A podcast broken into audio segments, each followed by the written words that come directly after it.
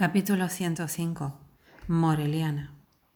Pienso en los gestos olvidados, en los múltiples ademanes y palabras de los abuelos, poco a poco perdidos, no heredados, caídos uno tras otro del árbol del tiempo.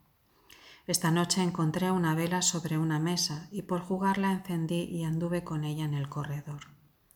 El aire del movimiento iba a apagarla. Entonces vi levantarse sola mi mano izquierda, ahuecarse, proteger la llama con una pantalla viva que alejaba el aire. Mientras el fuego se enderezaba otra vez alerta, pensé que ese gesto había sido el de todos nosotros. Pensé nosotros y pensé bien, o sentí bien, durante miles de años durante la edad del fuego, hasta que nos la cambiaron por la luz eléctrica.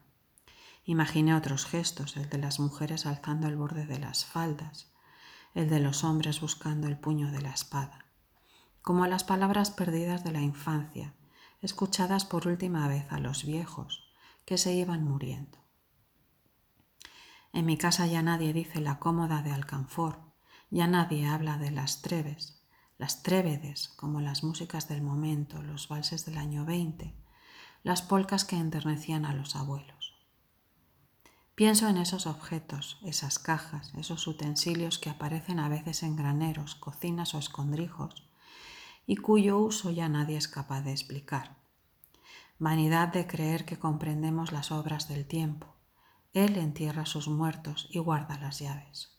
Solo en sueños, en la poesía, en el juego, encender una vela, andar con ella por el corredor, nos asomamos a veces a lo que fuimos antes de ser esto que vaya a saber si somos.